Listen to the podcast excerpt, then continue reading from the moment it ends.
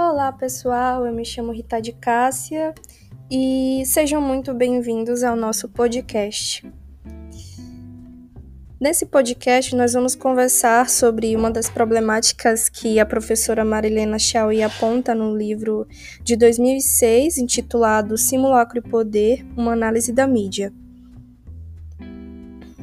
Nesse livro, a professora faz uma abordagem crítica sobre a mídia, a informática, os meios de comunicação, sobre o universo da mídia em geral, né, a comunicação em massa, e também nos mostra as diversas nuances críticas que surgiram sobre esse tema que é tão pertinente, né?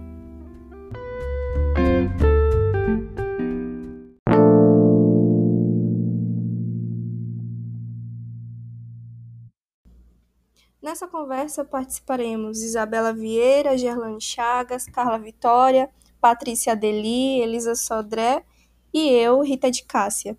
Somos todas estudantes de Letras Português pela Universidade Estadual do Maranhão e nos encontramos na disciplina de Teoria da Comunicação para conversar sobre o texto que está presente nesse livro é, Simulacro e Poder, intitulado Encenação, a produção do simulacro.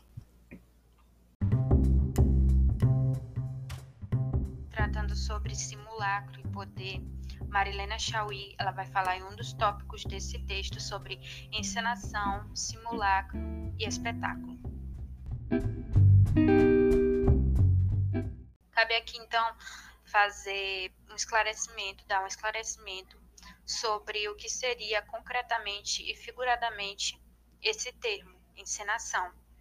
De acordo com o dicionário online de português, é o ato ou efeito de pôr em cena, de montar um espetáculo teatral.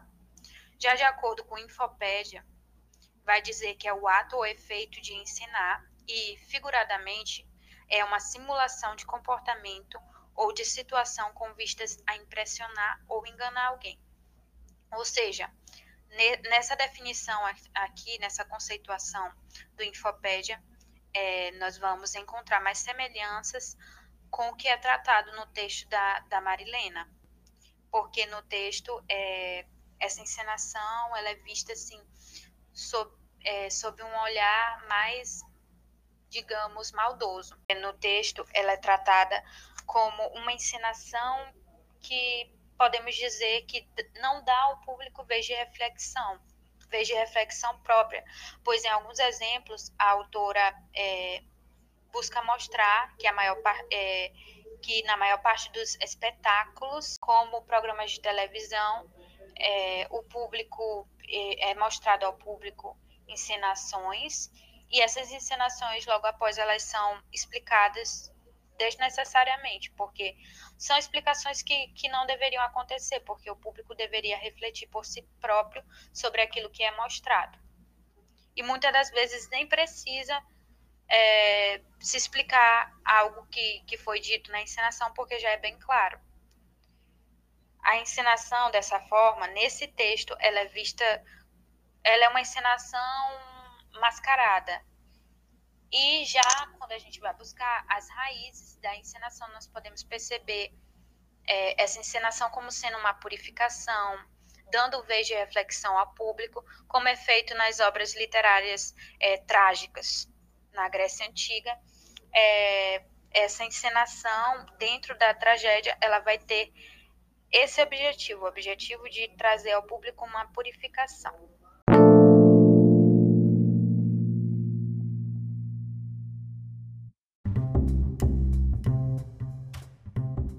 Bom, já a encenação, segundo a autora, expõe dentro do texto que diz que o espetáculo e a especulação possuem a mesma origem, estão ligados a ideias de conhecimento, como operação do olhar da linguagem, afirmando ainda que a encenação não é maléfica à cultura, exceto quando ela tira o poder de reflexão, é, embora não assista diversos acontecimentos que parecem perder seu real significado quando estão é, impostos apenas como espetáculo.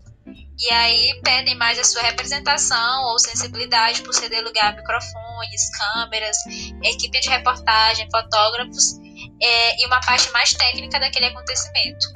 Onde é nos dado como exemplo dentro do texto, onde a autora é, nos mostra a missa que ocorreu em 1990, no dia 25 de janeiro, referente ao aniversário da cidade de São Paulo, onde foi realizada uma gravação, já que os fiéis não poderiam ir à missa.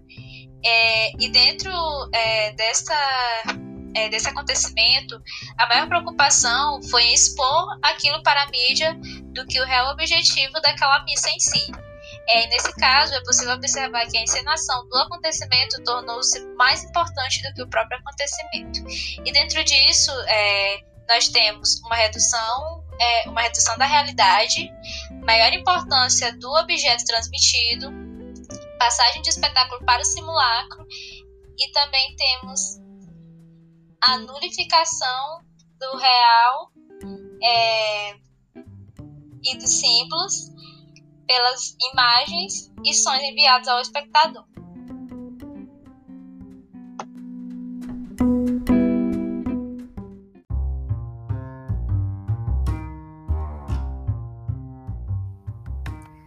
Então, pessoal, a gente pode perceber através da fala da Elisa e da Gerlane que o texto, logo no início, ele está apontando para uma problemática que não estaria necessariamente vinculada ao espetáculo em si, né? Porque é, quando a gente pensa em espetáculo, a gente pensa o quê? Numa manifestação artística, como teatro, ou então no circo, né? É, a gente pensa logo num palco onde existe um cenário atrás montado, um ator interpretando o um personagem, né? Só que quem se propõe a assistir uma peça teatral, por exemplo, sabe que o que ela vai assistir não é a realidade, sim uma encenação, uma invenção, né? Então, é, o espetáculo, enquanto é, enquanto apropriado pela arte, é muito válido, né? Mas o problema seria o fato da, do, dos meios de comunicação, da comunicação em massa, se apropriar dessa ideia de espetáculo, capturar, produzir e enviar, né, para o público.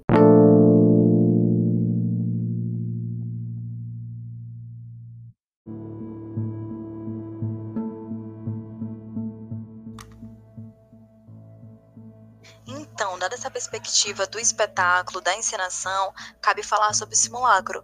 O simulacro ele é entendido como uma simulação do real, uma estratégia do real.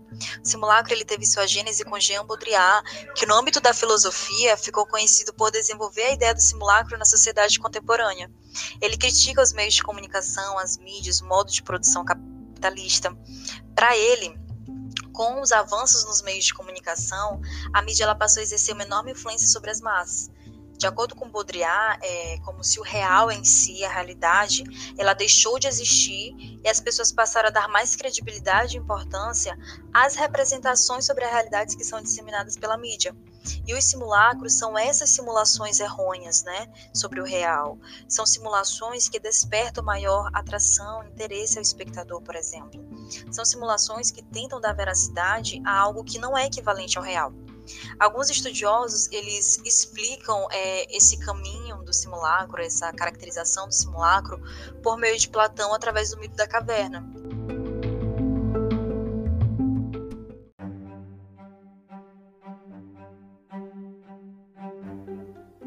Imagina nossa natureza relativa à educação ou à sua falta, de acordo com a seguinte experiência.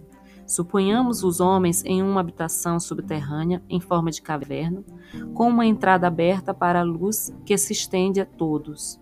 No comprimento desta gruta estão presos desde a infância, algemados de pernas e pescoços, de tal maneira que só lhes é dada a permanecer no mesmo lugar e olhar em frente.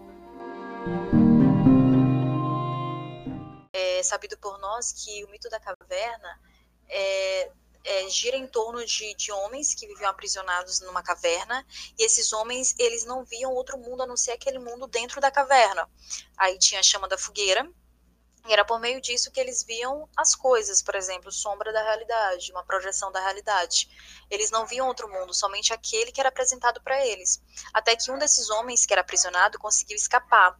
E quando ele escapou, ele ficou é admirado porque ele viu um mundo, um outro mundo, viu o mundo em sua totalidade, o mundo em suas nuances, o mundo em suas cores. Então ele voltou para a caverna para falar para esses homens que o mundo que eles viam não era o mundo real, mas ele foi massacrado, né? Falaram que ele era louco, enfim. Então assim a gente percebe que isso é uma metáfora que o Platão usa para falar do mundo das ideias ele fala que o mundo que nós vemos, o mundo que nós enxergamos, é uma superfície, que o mundo verdadeiro é o mundo das ideias. Então, assim, para Platão, é, essa realidade, esse mundo falso, esse mundo que depois é, vários autores, até mesmo do campo da linguística, é, mostram que é um mundo construído pela linguagem, que esse mundo é um mundo de simulacros.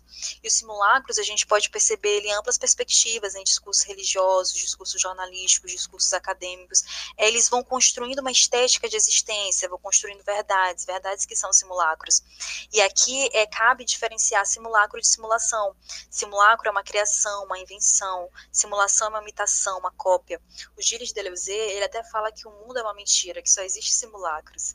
Né? Interessante essa colocação dele. E eu encerro falando que Baudrillard, né, o foco dele é falar o quê? Que as coisas inventadas passam a ditar muito mais coisas na nossa vida que as coisas reais.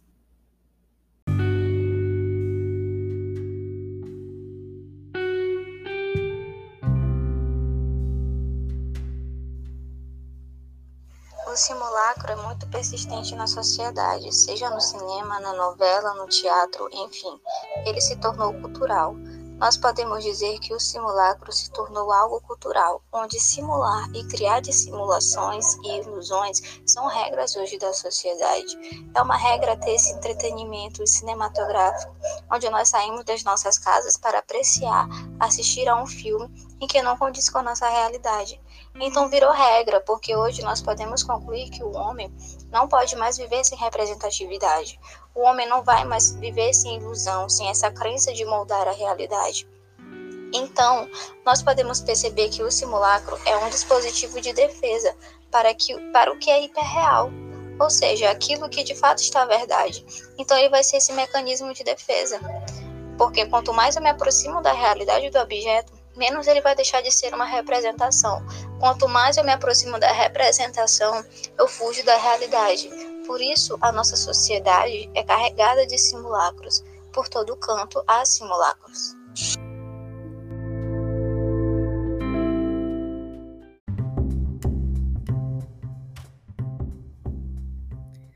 O filósofo Humberto Eco, ele faz a distinção, né, ele diferencia os conceitos de paleo-TV e neo-TV.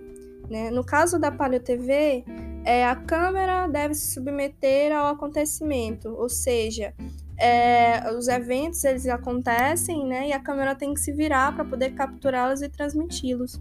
No caso da Neo TV, o que acontece é uma inversão, né? O evento ele se submete a câmera, né? Toda a montagem do evento como, é, montado como se fosse um verdadeiro cenário, né? Justamente para ser capturado pela câmera e para ser transmitido pela televisão. A nível de exemplo, a professora Marilena, ela utiliza né, os casamentos da, da princesa Grace com Grace Kelly com o príncipe Rainier de Mônaco e da princesa Diana com o príncipe Charles. No caso do, do, do casamento do, do, príncipe e da princesa de Mônaco, é, é, é um exemplo da Paleo TV, né?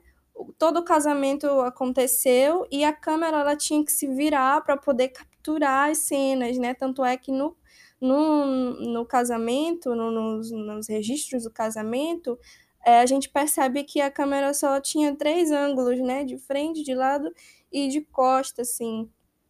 E no caso da, do casamento da princesa Diana com o príncipe Charles, já é o contrário. A gente consegue ver ela dentro da carruagem, a caminho da igreja, né? Ela consegue a expressão dela, tudo é capturado, né? Ela entrando na igreja, os ângulos são muito bons, né? Então a gente consegue perceber que houve um ensaio antes do casamento para que aquele para que ele fosse transmitido na televisão.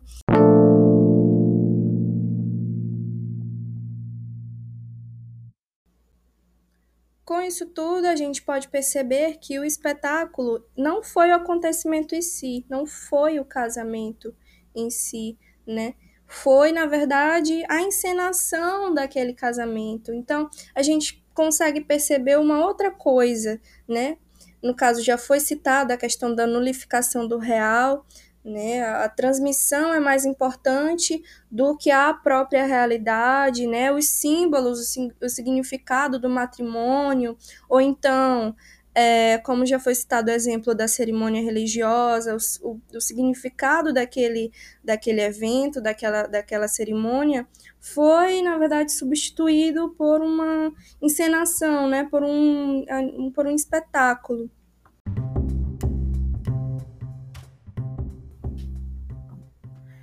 A Marilena, ela fala sobre a banalização cultural e a redução da realidade à mera condição de espetáculo. Para isso, ela se apoia nas ideias do filósofo Guy Debord, que diz que a, a imagem adquire grande poder na sociedade, em nossas relações sociais e se resume a uma mera espetacularização da vida. Para isso, ela ilustrou com exemplos muito interessantes que fazem a gente compreender muito bem o que ela quer dizer.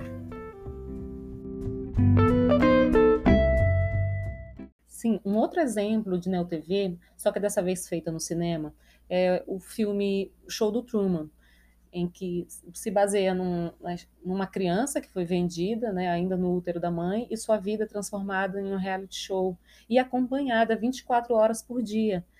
E quando é, finalmente o Truman descobre que a sua vida não é o que ele vive não é verdade, que ele decide dar fim, dar cabo daquela encenação, as pessoas que acompanham acreditam que aquilo, aquela desistência dele ainda faz parte do show. As pessoas misturam, confundem todo esse espetáculo e acreditam que, que, é, que aquilo ali faz parte do que a emissora estava fazendo, estava promovendo.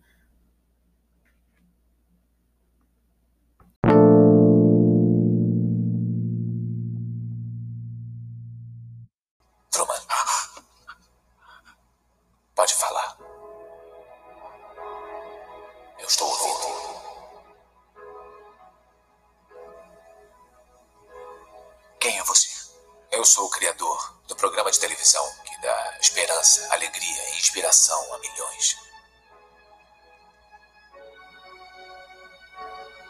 E quem sou eu? Você é o astro.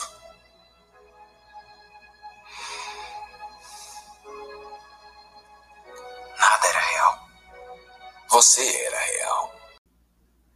Bom, esse foi nosso primeiro podcast e eu espero que vocês gostem e até a próxima. Até a próxima, pessoal. Um abraço. Obrigada.